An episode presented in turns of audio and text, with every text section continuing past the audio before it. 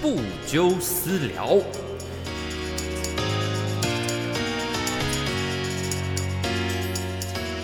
Hello，大家好，我是部长，欢迎收听这礼拜的不纠私聊，我们又在空中相见啦。那感谢各位这个收听这礼拜的 Podcast 啊。那上周休息了一下，因为刚好上周有蛮多行程的。上周啊跑了一趟那个 Mega Bit，然后呃最近这一个礼拜就是在剪呃这支 Vlog。那这个 Vlog 应该会是在明天，也就是在一月二十三号哦，礼拜六。哦，会以会上线，所以你可以看一下现在的手表或者现在的手机。你如果是已经超过这个日子，可以上这个部长的 YouTube 频道哦。上面除了就是影评，呃相关的影片跟电影相关的影片之外呢，哦其实平常有时候那种多生活的内容啊，呃像我自己是本身很喜欢，呃玩这种怀旧电玩呢。那像这个行程哦的 Vlog，我就是。一定是会剪，那我这里要支持一下这家 Mega Bit 了，大家有兴趣的都可以去看一下那个影片哦，应该已经上线了。那这个呃，最近呢，其实也有蛮多电影作品渐渐就要一起出来了。那这个前阵子也有看到这个哥吉拉跟金刚的预告会在呃礼拜一哦的时间会上线，所以之后应该也会做一支这个预告的一个想法啦。对，那我们礼拜三呢，最近的电影库拉布呢，我们下一周哦，下一周的礼拜三我们将会。呃，跟雀雀一起来聊《女人碎片》。那前几天呢，呃，没电影库拉布没有更新，就是因为我们在敲时间的时候呢，雀雀说下礼拜没有问题。那我认为《女人碎片》找雀雀来聊是呃合情合理的哦，应该就是要应该要找他来聊才对。所以我们就想说，好，那我们就这周刚好我们就休息，然后我们就礼拜三来大聊特聊《女人碎片》。那如果现在是在收听的你，呃，还没有。看过《女人碎片》或者不知道《女人碎片》是什么的话呢？哦，大家可以这个在 Netflix 上面呢可以看到这部电影，是由这个 Vanessa Kirby，呃，是就是我们的黑寡妇呃饰演的哦，不是黑寡妇，说错了，是白寡妇，不是黑，是白寡妇饰演的呃这个作品哦哦，这个电影这部电影已经替她拿下了威尼斯影展的最佳女主角影后的奖项了，所以呢。呃，这部对他来，对他的生涯来讲是很重要的作品，所以大家要听起来。那我们的 LINE 群组呢，也是官方群组，也是呃，欢迎大家去加入，在这个资讯栏都会有。那我们的那个讨论群呢，我们现在就有两个。哦，常常会搞错。一个呢，就是我们的官方 LINE 账号。那那个 LINE 账号呢，就是会在新作品出来的时候呢，会将链接贴出来，会做一个群发讯息，让大家都至少可以收到另外一个通知。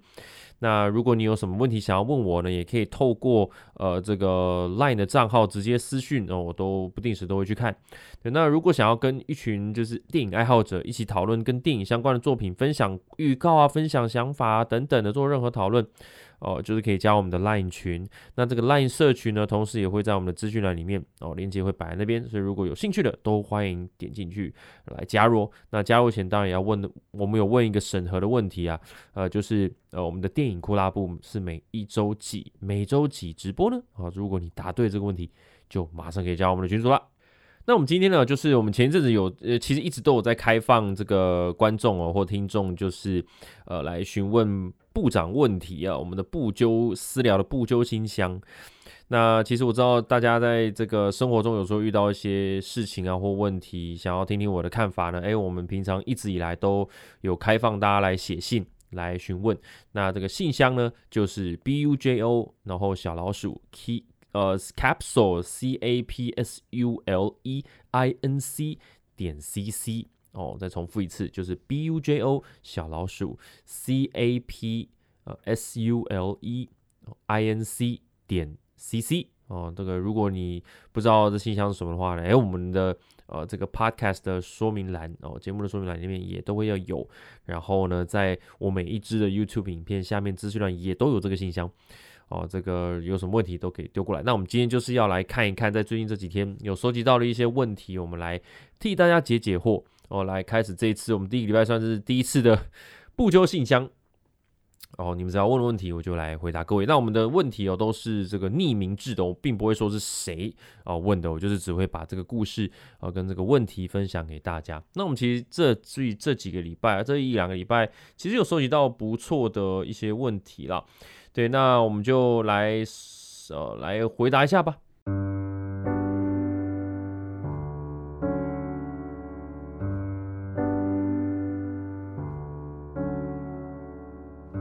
我是来自土星的外星人，来到地球遇到了人生大问题哦，所以想寻求意见或解答。问题如下：我是名同志，之前都以为自己是双性恋，所以就一直跟认识了十年的这女生在一起，啊，中间分分合合，现在是在一起步入第七年。在大前年呢，我就跟她坦白我是同志的事，她觉得太爱我了，不想跟我分手。也觉得再也找不到一个那么了解他、宠他的男生。我在这里承认，我也很喜欢他，我也爱他，但我们彼此都满足不了各自的生理需求。其实呢，呃，在大学时期跟他在一起的时候，我也约过几次炮，到现在也是，也一直在玩交友软体，希望呢可以遇到喜欢的男生。但一方面，我觉得这样拖着这女孩的青春的行为不对。如果哪一天呢，我真的在交友软体认识到了真命天子，再跟他分手，他的打击不是更大吗？我们彼此呢，都好像有一个共识，觉得能走多远就是多远，就一直避开忌讳讨论这件事情。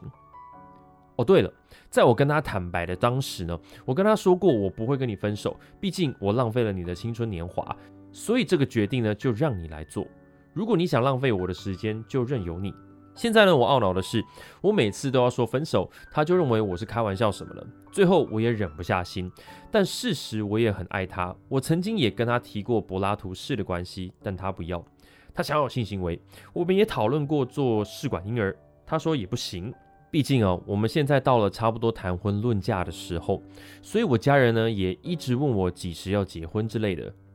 那呃，我是同志的事情呢，家人并不懂。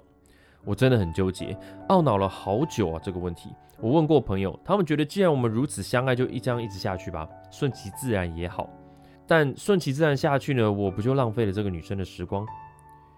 女友的闺蜜是希望我们分手，觉得这样子没有未来，但女友呢，就是狠不下心做决定。当然呢，我也是很痛苦的，夹在呃要一个很了解你，然后可以轻松自在做自己，但没有性爱的女生，跟充满未知不确定性，但可以疯狂有身体接触、疯狂打炮的男生之间去做抉择。那我是金牛座，女友是白羊座，希望我的问题呢，可能可以被选上，在这里致上满满的谢意。好的，那以上听的这个问题哦，基本上呢，哦，简单来简单来讲啊，就是他是。呃，同志，他应该认为自己认定自己是是他是男生，然后他是喜欢男生的。这个他在生理的生理方面的需求是可以接受男生，但是不能接受女生跟女生之间的的这个呃性行为的。呃，可是呢，他跟这个女生在一起了这么久的一段时间，呃，可是有点像是把他当做是一个灵魂哦，soul mate，一个灵魂伙伴。就是跟他很多事情，女生可能都很了解。然后你如果说这一个人，这个灵魂本身，这个男生写信的人呢，也是很爱他的，可是就是没有办法跟他有进一步，就是到这个生理哦，就是性行为的部分。然后呢，所以变成是在他这个在一起的过程中，他可能也有就是去交了软体去找呃男同志，然后会发生这个呃呃就是性行为，然后去满足自己的生理需求。那我自己这样子想啦，我会觉得，嗯，当你跟这个人哦在一起，不管你自己心里面是喜欢自己是喜欢哦男生还是喜欢异性女生这样子。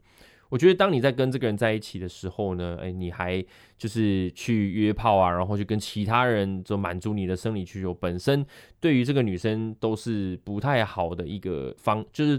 这是不太好的一个方式啦。我觉得这么做都会伤到女生的心，因为你自己比较清楚你自己的方向是什么，你就是可以跟男生发生性行为，你跟女生就是没办法。那你有一点像是把这个跟女生在一起的这一份，把这个爱呢，呃，还是保留住。可是你在生理行为这部分，生理需求，你就把它就是用交友软体或者是约炮的方式来满足。那其实这个。行为本身，如果你的女朋友知道了，一定是会很难过。我们不要讲说生气，但是说这一定是会伤到她的心的一个行为模式。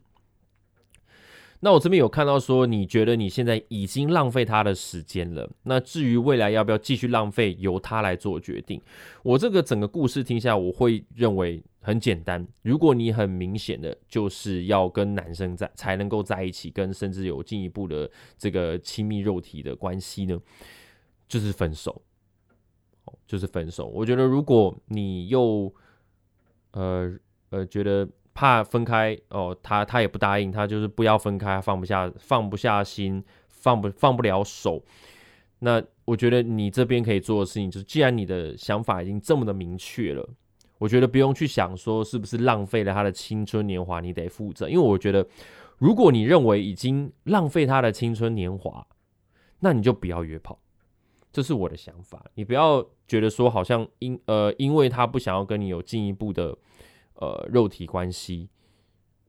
所以你就保留住保留住这个情，保留住这个感情，但是你用约炮来满足你的生理需求，我觉得这样子有点说不过去啦。我自己会这样认为。对，虽然说好像听起来是很辛苦，就是啊，我有我有这个需求得要满足，可是我又也会很很很爱他这个人。我觉得，我觉得人生没有办法，什么事情都都圆满。呃，既然你这个状况，就是我觉得你就是选一边，你要么就是跟，如果假设这个女生是真的是全天下你觉得就只有他能够理解你，能够认识你，那你就是好好的跟他在一起，你就要放弃可以，你说这边你刚刚有前面说可以疯狂的身体接触，可以疯狂打炮的男生，就是你要放弃掉这件事情。那如果你觉得你的感情生活里面一定要有这样子的身体接触，那我觉得你的方向就很明显了，就是就是就是去找男生，去找男生的男朋友。那这个女生你就是得要放弃哦，没有没有两个都可以的这个选择啦。对，因为其实目前我看，呃，其实好像你在男生的关系里面比较是因为可以满足身体生理的需求，所以才去找男生在一起。可是呃，如果是谈感情、了解，就是说。就是交往的话呢，你可能目前还没有找到一个适合的男生去做这件事情，那所以才在这两个之间去做，呃，就是在犹犹疑啊，在想说到底该怎么办。所以啊，虽然说刚刚这故事比较长，但其实处理方式就真的是很简单，分手，呵 呵劝分哦。这个这个这个故事到最后下来就是劝分不劝和哦，因为我觉得。怎么样都伤害到对方了，而且尤其是如果假设都已经论及婚嫁了哦，我觉得在更往前一步呢，呃，就是你的责任是不一样的，你的责任之是除了对于这个女生之外，还有对对方的家人，也都变成你的家人了，这个责任感是会提升、会变化的。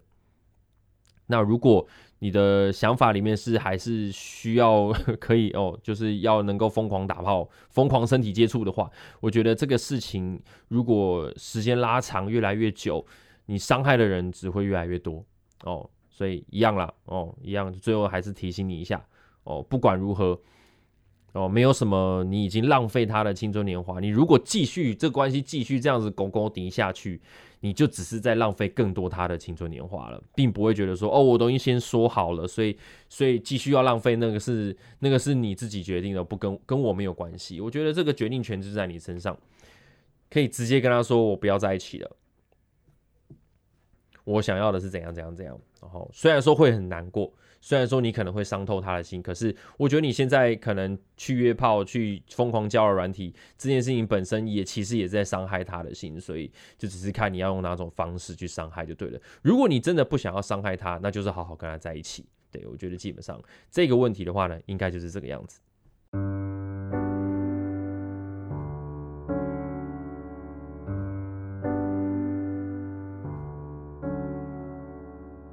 好，接下来啊，下一题哦，我们来看一看哦。好，来先来叙述一下他这个问题哦。自己呢很喜欢看电影，虽然偏向商业片的类型，但基本上呢，哎都看。那退伍后呢，怀着想成为影评人的梦想，来到了台北，然后呢，在电影院工作。但在一年多，快两年下来啊，发现梦想离现实越来越远。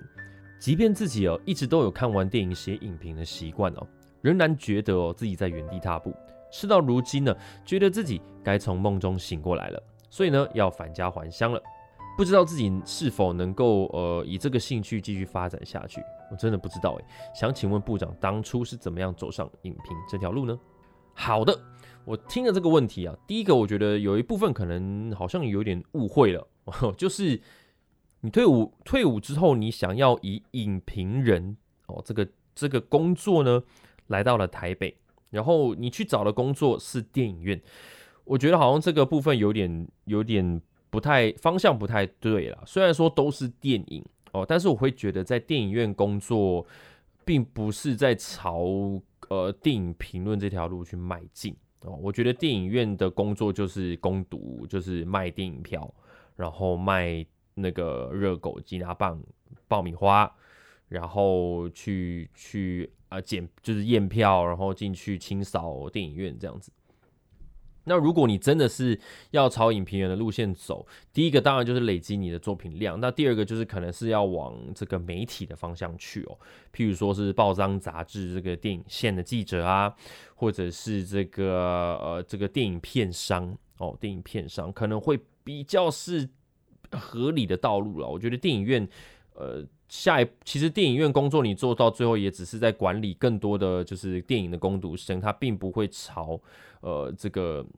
电影艺术工作的路去迈进。对，然后再是影评人这件事情，我觉得当然了，我我自己其实到现在也不是所谓的影评人，我也只是在网络上做电影讨论相关的影片，还算是小小小小小小小小的有成绩啦。哦，所以我会觉得，如果你真的要做，其实。没有说一定得要来台北，你才能够做影评这条路。其实我一开始也只是只是把看完电影的想法记录下来，然后抛在一个地方，就是只只是这样。然后做这件事情也不用觉得说是为了要为了要让更多人看到我的文章。或者是为了要红才去做这件事情，一开始我觉得不能有这样子的思维啦。像我现在，当然我在做这件事情，我都当然希望能够最大化我的影片的效果。但是我觉得在初期阶段，可能就是养成这个习惯哦。如果这个真的是你喜欢做的事情，其实根本就有没有因因用这个当做是你的职业，我觉得都没有差。重点是你自己爱看电影，你就是看电影。然后你喜欢看完电影之后呢，把你的想法记录下来，那就是记录下来。不管你是用脸书的网志，或者是用 YouTube 影片录音下来，或者是写文章，我觉得各种方式其实都可以。对，所以我觉得你也不用，我觉得目前看这个问题下，我觉得你不用那么的，就是说好像呃一定要来台北才能够写影评。然后如果我不想写影评了，我就是离开台北回到家乡，我就不写了。哦，也不用这样子。有电影喜欢的电影看，然后就看起来看起来，然后喜欢就把它记录下来哦。就我觉得有时候这样子稳定的做下来了，哎，就默默会发现你的目的并不是是要获得一个什么，你的目的就只是发现说，哎，你很喜欢这个过程。然后至于能不能够变现，我觉得这以后未来再说。但是至少你可以知道你自己很享受这个过程，然后然后去养成这样子的一个习惯。然后多多跟大家一起分享，你可能就已经默默的踏上了这条路，你只可能自己都不知道。对，所以我觉得，呃，当然了，如果后续有什么样继续进一步跟电影影评或者电影产业这个相关的一些问题，都欢迎继续提问啦。对，但是我会觉得，就是像回呼应到前面一开始讲的，如果你是要做电影。呃，影评这一块路，或者想要了解更多电影怎么的拍，我觉得电影院的工作不是首选。那接下来呢，下一题，那我们来听一下这个问题。好了部长您好，想问部长有没有过情绪性进食的经验呢？哦，也许是快要接近考试的日期哦，压力越来越大，常常不自觉的就想找食物吃哦。虽然知道靠吃东西来排解是不适当的行为，而且进食后随之而来的罪恶感真的是自己也很讨厌哦。哦，每天晚上睡觉前都告诉自己，明天开始要振作哦，不要再陷入这样子的恶性循环当中了。但常常到了隔天，却还是重蹈覆辙啊。真的对自己的自律性感到很失望，却又不知道该怎么办。哦，很谢谢部长愿意当个听众，并且分享你的想法。哦，我自己是比较没有这方面的问题啦。对我之前，呃，其实现在现在的体重也是照理说啦，其实说真的，我我我是应该要再瘦一点啦。对，但是我觉得我现在的生活，我会想要抓到一个平衡，就是我还是要开开心心的做过日子，我要开心的过日子，我要开心的吃，然后开心的运动，然后剩下其他的就是。随就是随呃就怎么样呃缘随缘，我们顺其自然这样。所以我的体重现在最近目前就是差不多约莫就是在八十四、八十五左右去徘徊啦。哦，一直都在这附近左右徘徊。但是当然，如果说问我的最最舒服或者最刚好的体重，我觉得应该会约莫会落在七六七七左右，会是我这个身高最适合的体重。但是但是我现在目前会觉得，如果我为了要那样很。就是要瘦下去，我可能有段时间会吃的很难过，会吃的很不开心。然后我觉得这部分也都影响到身体，所以我也觉得还是顺其自然就好啦。哦，其他都随遇而安。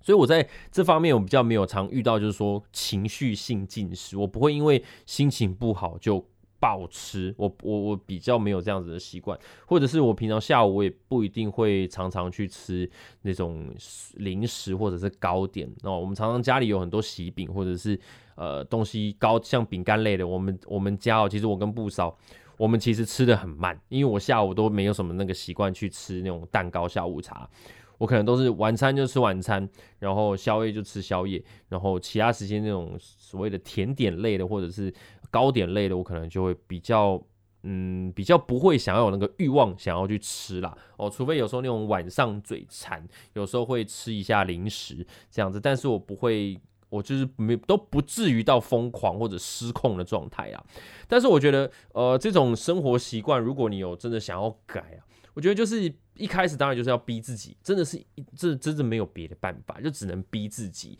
就是在每一天可能是什么时间点，你就是一定得要去做某一件事情。假设像我现在需要重训，我可能就是逼自己每个礼拜几的这个时间一个小时，就是一定要做这件事情，不管我多忙，就是要播这一个小时出来做这件事。对我觉得这是一个很好的方式，让你每一天都能够这个完成这件事情，然后可能你每一天。呃，假设你礼拜六设定所有礼拜六中午你可以稍微这个放松吃一下，想要吃一个甜点，那你可能一到五之间就可以辛苦一点，拼一点，然后达到这个目标，礼拜六就可以好好享用这一个你争取来的一个一个呃一个奖赏吧。对，所以我觉得这是一个试试看啦。我也因为我也没办法在你旁边一直叮咛你说来哦来哦。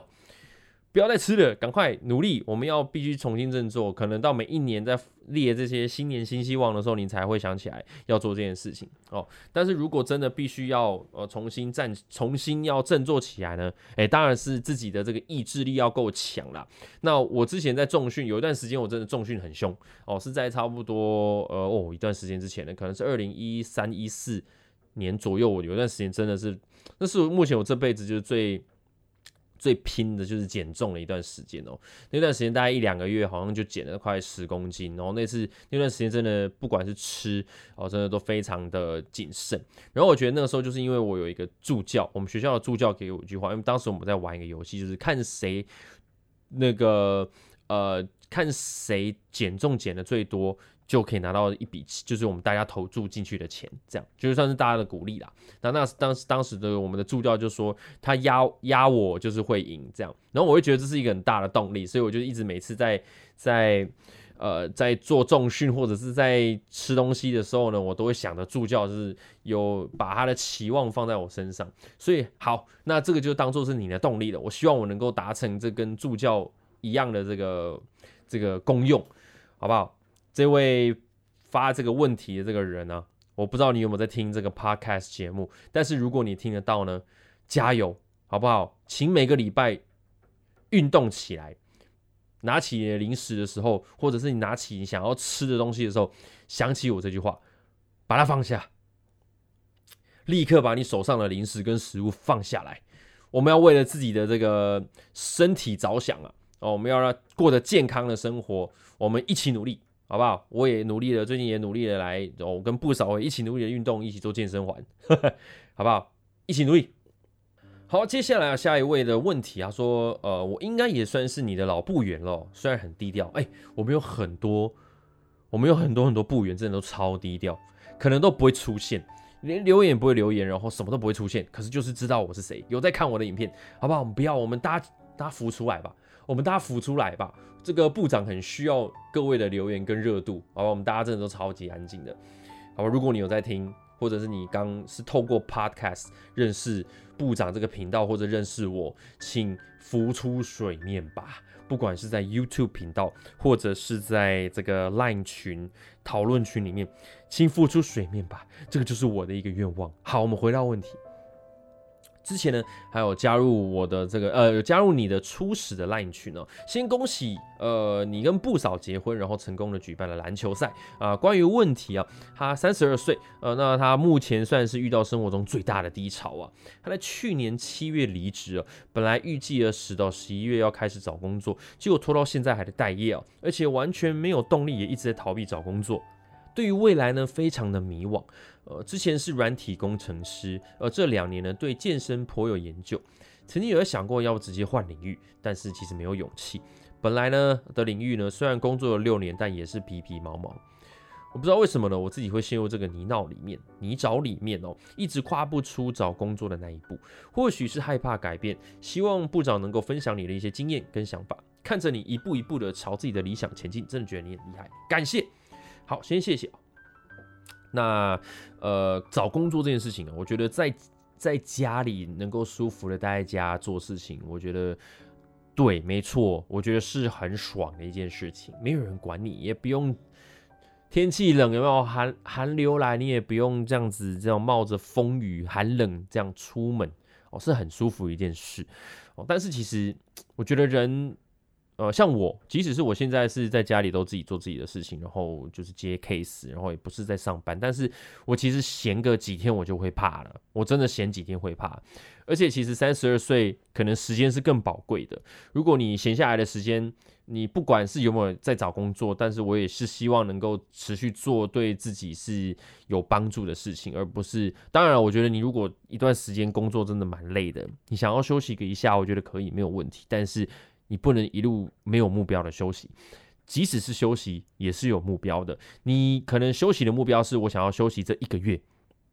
让这个心情步调稍微重新 reset 一下哦，重新归零，那沉淀我觉得可以。哦，就很像是跟男女就是男女关系一样，你分手之后，我都会希望大家能够有一个时间去沉淀一下。那你现在这个沉淀的时间也是一样，你休息的目的就是要让自己的心情沉淀下来，能够重新归零。那你当这个目标过了以后呢？诶，你就是要该该努力的开始去找下一份工作了。但是如果你一直继续这样子无限循环下去的话，你你可能很长一段时间你就越来越懒，你可能就连出门都不想做，你就是完全就摆烂烂在那边了。对，所以这个黄金时间点很重要，要赶快哦。其实找工作也并不是说好像马上第二天就要上班，你还是需要，比如说跑面试啊，然后要准备问，准备怎么回答啊，要准备看一下说这个公司缺缺的这个公司的职位是什么啊，或者是对于健身有兴趣，那你可以去可能可能去健身啊，让自己身体能够状态好一些啊，或者去应征应征这个健身教练啊。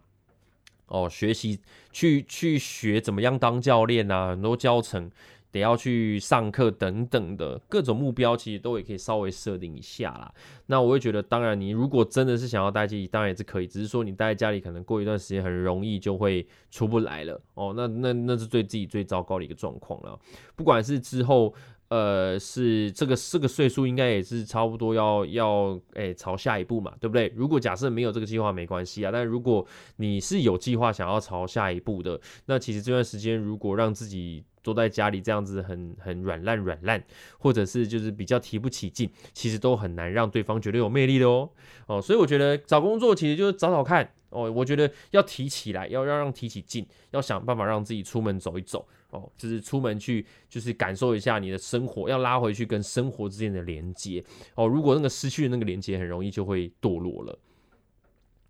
对，所以我觉得换领域也没关系，不换领域也没关系。其实软体工程师这个工作，呃，我是不知道职缺的状况怎么样，但是我觉得你要让自己的时间过得稍微就是有意义啦。当然，如果你要休息也可以，就像我刚刚前面讲，但是我觉得差不多该回重新回到轨道的时候呢，你就也要差不多起来了哦，差不多要提起劲了。所以就希望的话能够帮助到你，让你能够提起劲来。然后去赶快找到一个新的新的工作，然后重新上步上人生的这个生活的轨道啊，哦，这样才会变得踏实哦。这样你当你工作了，然后在你放重新放假的时候，你才会觉得那个放假的时间是很有成就感的，那个生活的那个感觉才会满足起来哦。要不然就会真的一直很空空空虚啊，很虚幻虚虚度光阴啊，对。好，最后一个问题哦，想和部长聊聊。最近刚跟朋友一起合合伙开工作室哦，准备开工之后呢，发现朋友的感情生活不太检点，而且是个渣男哦。虽然呢还不到影响公司营运的程度，但是呢常常会有第三者或者私下呃积极狂约合作厂商的这个窗口啊，呃或者是说我们品牌会有一些买家或粉丝哦，他还会刻意搜寻这个 IG 找正妹私聊。这种程度，他会提前合作关系，或者不影响工作状况，继续下去呢？哦，他呃，OK，好，那基本上问题其实好像是很多呃，这个乐乐团或者是任何团体，其实容易会发生这种事情。那其实如果假设是一个公司经营来讲，当然就是呃，假设我今天是一个台，我是台积电。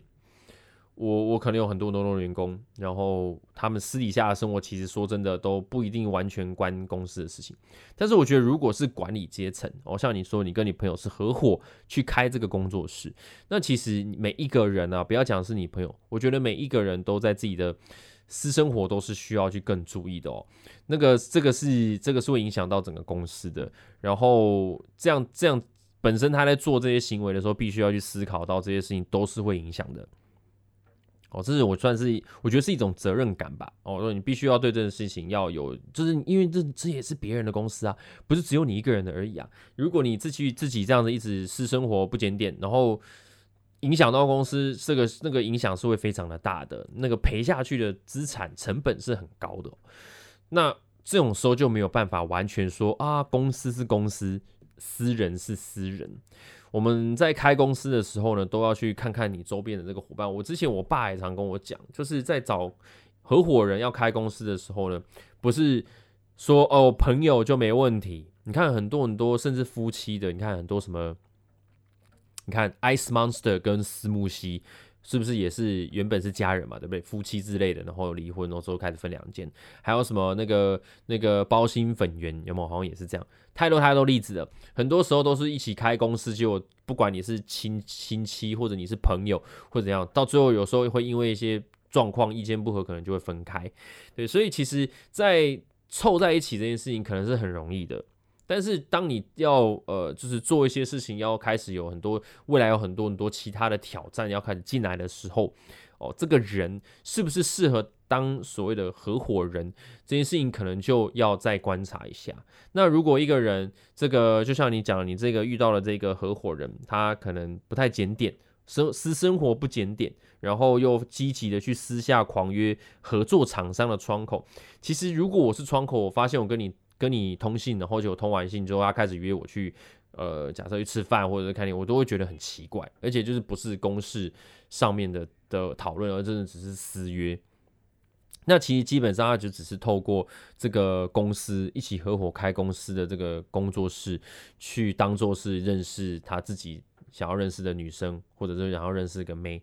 的一个管道而已。那等于是这个品牌就被利用了。那这个品牌如果被利用了，那那身为同样也是品牌拥有者的你，是不是就是会有一些权益必须要去照顾到？所以我觉得这可能还是要找他约约谈看看啦。如果真的很明显、很很这个状况很很严重，那我觉得可能要跟他讲清楚。跟他讲说你不能这个样子，你都只知道。然后如果他继续再犯，那就是很好，就是就是都已经该说的都已经说了，那就是请他走哦，拜拜。这样，因为毕竟他继续这样子下去，也只是一直在伤害你，同样也是你所拥有的品牌啊。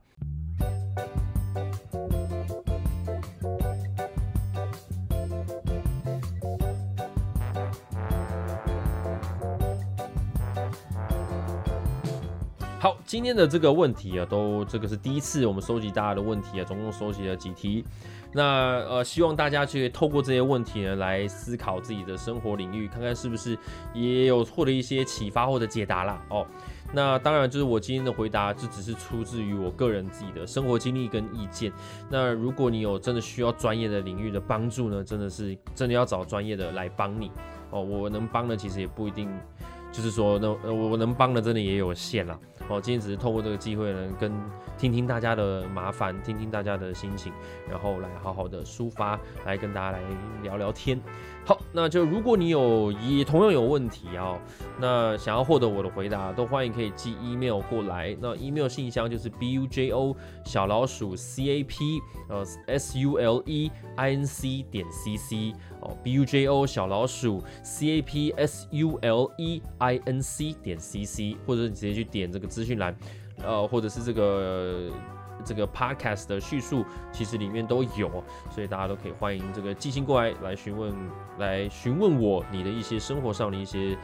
呃这个难关，或者是想要抒发的心情。好，以上呢这一次的这个 podcast 节目不纠私聊的最新的一集哦，希望你们听的还喜欢。那记得哦，这个官方的 LINE 账号跟讨论的 LINE 群呢，都欢迎大家可以加入哦。那我们就下一次的这个 podcast 或者是影片再见喽。我是部长不久